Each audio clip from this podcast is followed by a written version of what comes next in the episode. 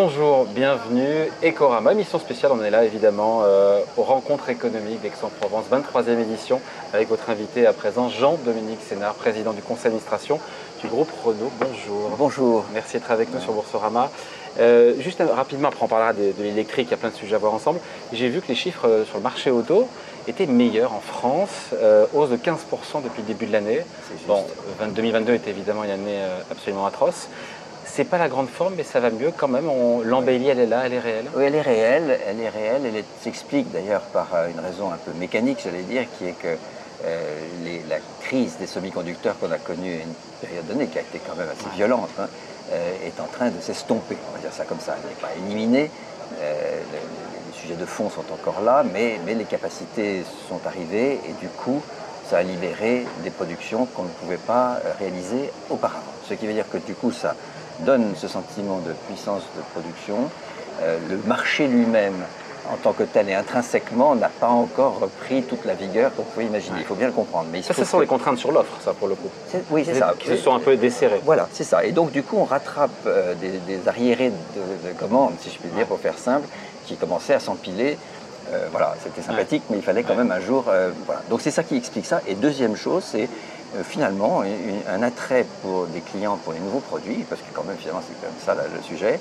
Euh, franchement, les nouveaux produits euh, de, l'équipe Renault menée par Luca et, tout le reste sont en train de faire des merveilles dans le marché. Je prends l'exemple de la Mégane qui, a très très bien démarré, qui elle est purement électrique. Et puis vous avez l'Austral qui est sorti, une très belle voiture, qui se vend très très bien en Europe. Je crois que c'est la troisième voiture vendue en Europe de sa catégorie aujourd'hui. Euh, et puis maintenant l'espace, dont vous avez peut-être admiré quelques exemplaires autour de vous. Euh, et, vous avez vu que nous avons également présenté le Rafale, euh, ou la Rafale, je ne sais pas encore comment on va l'appeler. Ah, c'est le ou là, tiens, c'est vrai ça Oui, c'est une bonne question. je ne suis pas encore sûr d'avoir raisonné, je pense que ce sera la Rafale. oui, c'est mieux. Hein.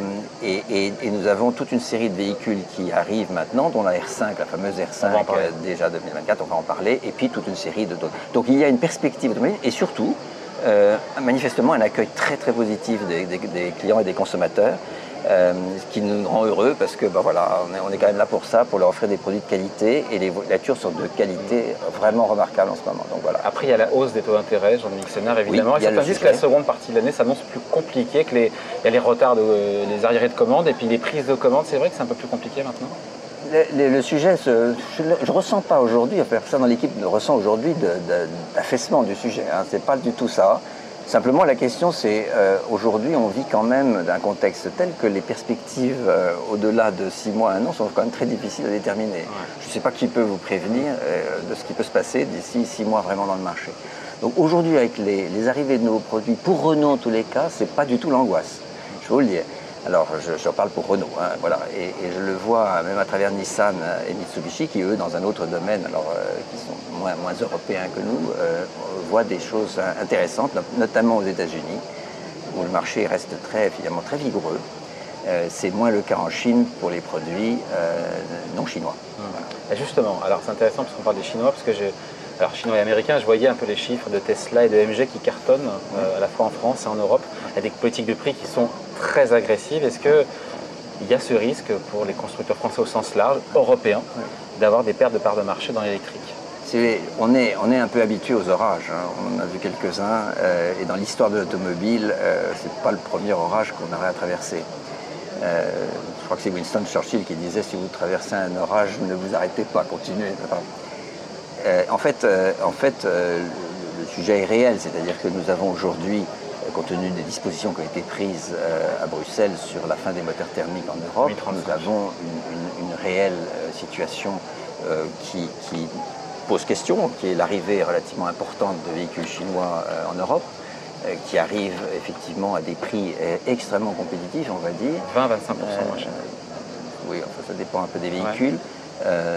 et, qui finalement bénéficient d'une forme de, de, de laisser-passer euh, qu'aucun autre pays, en particulier les États-Unis, ne tolère. Et donc euh, aujourd'hui. C'est vrai qu'on taxe, les, en Europe à l'importation à 10% les autos euh, chinoises quand les Américains sont à 28 ou 30%. Oui, oui, mais surtout les Chinois eux-mêmes sont à 25%. Donc la réciprocité n'existe pas aujourd'hui. Mais ce n'est pas à moi de la régler, c'est à un monde politique de le faire. c'est important parce que ça aussi, c'est le début de la, réflexion d'anti-naïveté, si je puis dire, sur ce sujet-là. Donc les véhicules arrivent, ils arrivent parce que comme ils sont raisonnablement subventionnés en Chine, à des prix défiant toute concurrence. Et donc, j'allais dire que c'est un sujet que nous sommes obligés de prendre en main. Alors, une fois qu'on a dit ça, euh, on en a vu d'autres. On a déroulé le tapis rouge. On a déroulé C'est pas moi qui ai dit ce mot. Oui, c'est pas Non, c'est pas moi qui l'ai dit, mais, mais le, contexte général est exact. Euh, après, les conséquences qu'on en tire sont peut-être différentes. Parce que nous sommes décidés, vous le savez, Renault, Luca, toute l'équipe, de faire le pari de la France et de le gagner. Mm. Oui, mais c'est important parce que c'est une conséquence différente d'un même diagnostic. Euh, que ce soit difficile ou pas évident, je ne veux pas vous dire le contraire. Mais vous n'imaginez pas la passion et la détermination des équipes aujourd'hui, et je ne vous raconte pas ça uniquement pour le plaisir de vous le dire, consiste à dire on va gagner cette partie. On en a vu d'autres, on a subi autrefois le Japon, rappelez-vous, c'était 90. On a subi euh, toutes sortes d'orages. Celui-là, il est là, il arrive, on peut on pouvait dire qu'il allait arriver. Et d'ailleurs, je vous rappelle que j'étais personnellement, il y a 4 ans, lorsque j'étais nommé président de Renault, euh, à l'Assemblée nationale et au Sénat pour expliquer ce qui allait arriver maintenant. Alors, je suis content deux fois, c'est que je l'ai dit à l'époque, et, en plus, je suis content que ça arrive. Le problème, c'est que j'aurais préféré qu'entre-temps, on prenne quelques dispositions. Or, vous le savez, les analyses qui ont été faites euh, avant les décisions, euh, notamment bruxelloises, n'ont été faites sans aucune espèce d'analyse d'impact, notamment sans réflexion du tout sur les conséquences sociales d'un tel mouvement, ni sur les conséquences en termes d'approvisionnement et de risque d'approvisionnement. Il y a deux sujets importants. Il y a le risque de casse sociale, qui a été mis aussi en avant par euh, patron Stellantis, et c'est très intéressant. La dépendance qu'on a, avant c'était euh, voilà. Au pays euh, du Proche-Orient, maintenant qu'on aura en C'est la question de la diplomatie minérale. C'est la diplomatie des, métaux, et pour ça il faut une Europe forte, avec une, une autorité forte qui s'impose dans les blocs mondiaux qui aujourd'hui font l'histoire. Euh, on le sait très bien, la Chine, et je ne peux pas le reprocher, ça fait 25 ans qu'ils préparent l'affaire, ils ont préparé la présence dans les mines, ils ont préparé avec des investissements massifs toutes les étapes d'industrialisation du raffinage de ces métaux, et je vous parle du nickel, du, cobalt, du manganèse, du lithium, les métaux rares, etc. Et depuis 25 ans, ils préparent leur industrie euh, en amont, euh, et aujourd'hui, on, leur dit bah, finalement, voilà, c'est la tendance du moment, ce qui veut dire que le combat n'est pas perdu. Donc non, le combat n'est pas perdu parce qu'on euh, nous connaît mal, on a de la résistance, on sait ce qu'il faut faire, et surtout, euh, on a démontré ces dernières années une résilience absolument invraisemblable qui nous met en position plus favorable aujourd'hui. Est-ce que le sujet va être facile? La réponse est non, mais on sait qu'on va y arriver. En tous les cas, je suis déterminé, Luca, et encore plus que moi, nous allons absolument gagner cette partie qui est un challenge, disons les choses comme elles sont, mais qu'on va gagner. Voilà. Et, les gens seront surpris parce que, parce que, parce que peut-être qu'ils ne s'y attendent pas. C'est une question plus politique, mais quand même elle est intéressante. Et elle découle de l'histoire des taux de taxation des voitures euh, qui rentrent sur le marché européen. Est-ce qu'il faut protéger le marché européen de cette offensive chinoise Alors, Est-ce qu'on peut, est-ce qu'on doit le faire je, pense qu'il faut arrêter les tabous, si vous voulez. Euh, jusqu'à présent, on disait, si on parle de protection, on parle de protectionnisme, nationalisme, on est parti sur des trucs... Que les Américains font très bien. vous avez observé d'ailleurs que les Américains n'ont pas attendu longtemps pour se mettre en situation de protection absolue. C'est-à-dire qu'il est évident que l'IRA euh, avec les montants en cause et avec les, objectifs qui sont, euh, je dirais, euh, indiqués, sont en train de, ont établi, ça y est, c'est fait, un système protectionniste absolument extraordinaire qui est, béton, si je veux dire. Voilà. Donc les voitures chinoises ne vont pas aux États-Unis. Bien. Nous, on n'est on est absolument pas dans cette idée-là. Dans cette, nous sommes dans une, dans une aujourd'hui une unité assez ouverte et qu'il convient de regarder maintenant attentivement quand même. Je ne parle pas forcément de protection au sens barrière, y compris tarifaire, mais il y a des protections intelligentes qu'il faut vite mettre en œuvre. Il y en a une en particulier, c'est la taxe carbone aux frontières. Si vous voulez être à la fois vertueux euh, et faire que vous ayez un terrain égal de jeu entre les différents acteurs, il faut mettre en place une taxe carbone aux frontières. Aujourd'hui, telle qu'elle est conçue, elle est totalement contre-productive. C'est très important de le comprendre, puisqu'aujourd'hui, la taxe carbone aux frontières telle qu'elle est conçue va euh, en principe taxer les entrées d'aluminium, d'acier, d'engrais, de ciment, etc. Ce qui nous intéresse dans cette histoire, là, il y a cinq produits primaires, c'est l'aluminium et l'acier. Figurez-vous qu'en Europe, on importe entre 25 et 35% de l'acier et de l'aluminium nécessaires pour nos affaires industrielles, et pas que les nôtres. Si vous mettez une taxe carbone sur ces produits-là, du jour au lendemain, vous rendrez notre industrie encore moins compétitive. Est-ce qu'on peut comprendre une chose pareille?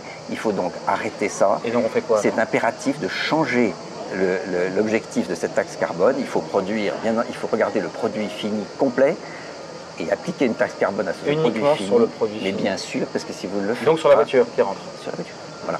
Alors vous pouvez le faire avec le digital de façon extraordinairement élaborée maintenant, en prenant 50 parties de la voiture et en analysant d'où elles viennent et comment elles étaient constituées. À supposer même que vous y arriviez, c'est quand même ça qu'il faut faire. Sinon, le reste est totalement contre-productif. Je vous le dis, et c'est important qu'on partage ça parce que c'est une donnée actuelle du fait que tout le monde n'est pas forcément au courant. Voilà. Bon. C'est un bel exemple de ce que l'on peut faire intelligemment pour, pour tout simplement concilier à la fois l'environnement et euh, l'objectif de décarbonation que l'on a. Après, il y a comment on se protège et puis comment nous-mêmes on développe, on se développe, on produit en France. Et c'est vrai que le patron de Stellantis, Carlos Tavares, juge impossible, il l'a dit, impossible, ce sont ces mots, de produire de façon rentable, je, le cite, des petites voitures électriques en France. C'est le pari contraire que prend Renault, qui va fabriquer CR5 en France. On l'aura quoi 2024, 2025 2004. en- Ok. Est-ce que. Non, mais on va le faire. C'est c'est mon propos, c'est-à-dire qu'on va prendre ce défi et on va le réaliser. Encore une fois, j'ai dit s'il était facile, on le saurait.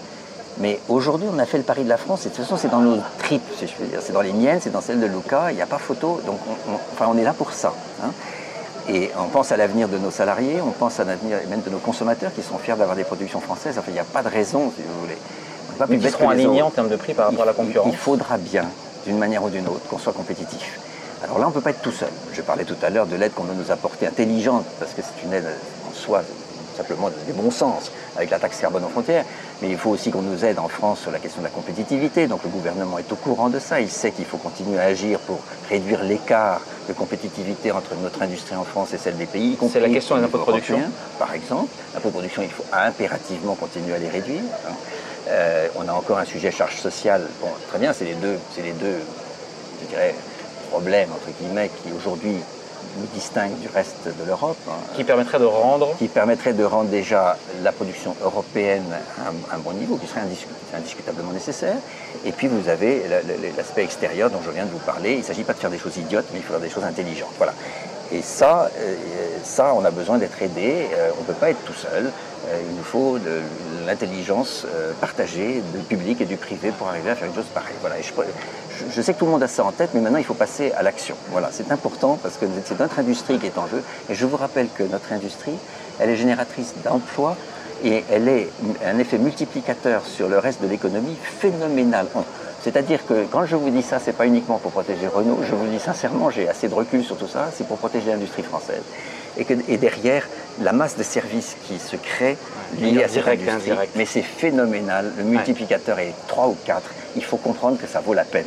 Ouais, Sénard, euh, le défi pour l'ensemble des constructeurs, c'est de réussir à fabriquer la voiture électrique d'entrée de gamme, entre guillemets, autour de 20, 25, on est pour l'instant à 25 000 euros dans, un premier temps, pour démocratiser l'électrique et apporter cette solution de, de mobilité électrique aux, aux- aux classes moyennes. C'est ça le défi pour nous et pour l'ensemble de la- de Oui, oui, c'est parfaitement exact. Et, et- et on va donc tout faire pour y arriver. et la R5 est la réponse. La R5 est une réponse. ouais. Voilà, Une parmi d'autres, il y aura la 4L aussi derrière, etc.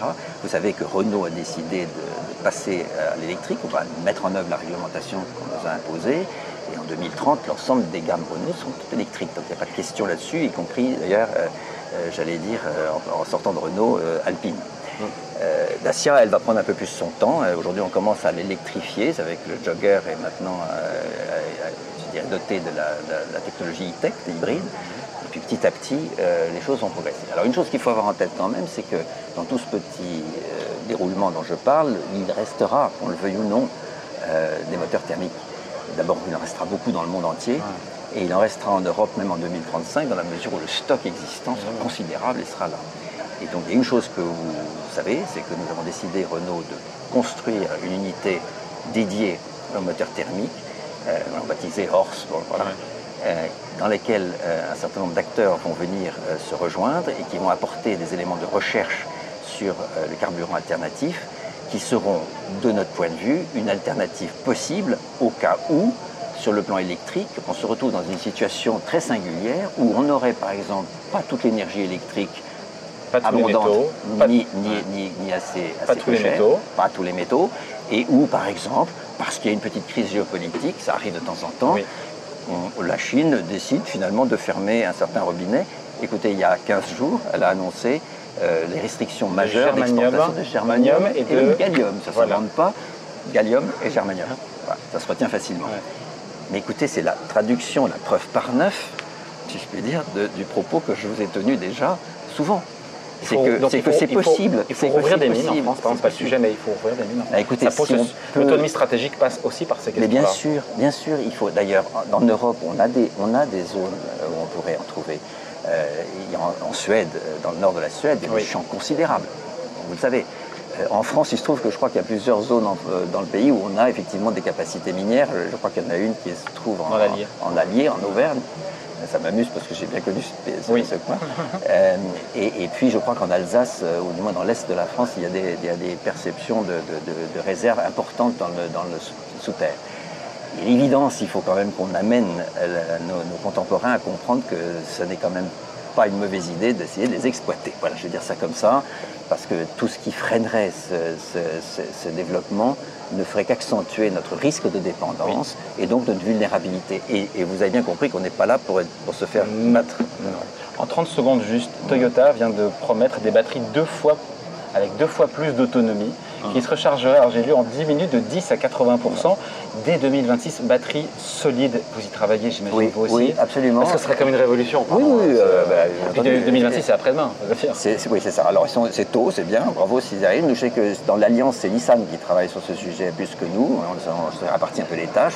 Nissan s'occupe pas mal de ces questions de batterie sèche euh, depuis pas mal de temps. Et nous, on s'occupe plus des côtés de l'architecture électronique des véhicules. Donc, chacun se répartit un peu les tâches. Mais, mais nous, on a plutôt 2028 en tête. Bon, écoutez, euh, c'est Toyota qui l'annonce. En général, ce sont des gens sérieux. Donc, voilà, j'ai pas de... Bon, merci pour cet entretien. Jean-Dominique Sénard, donc le président du conseil d'administration du groupe Renault, invité donc de la grande interview sur Boursorama depuis les rencontres économiques d'Aix-en-Provence. Merci à vous. Merci, merci beaucoup. Au revoir.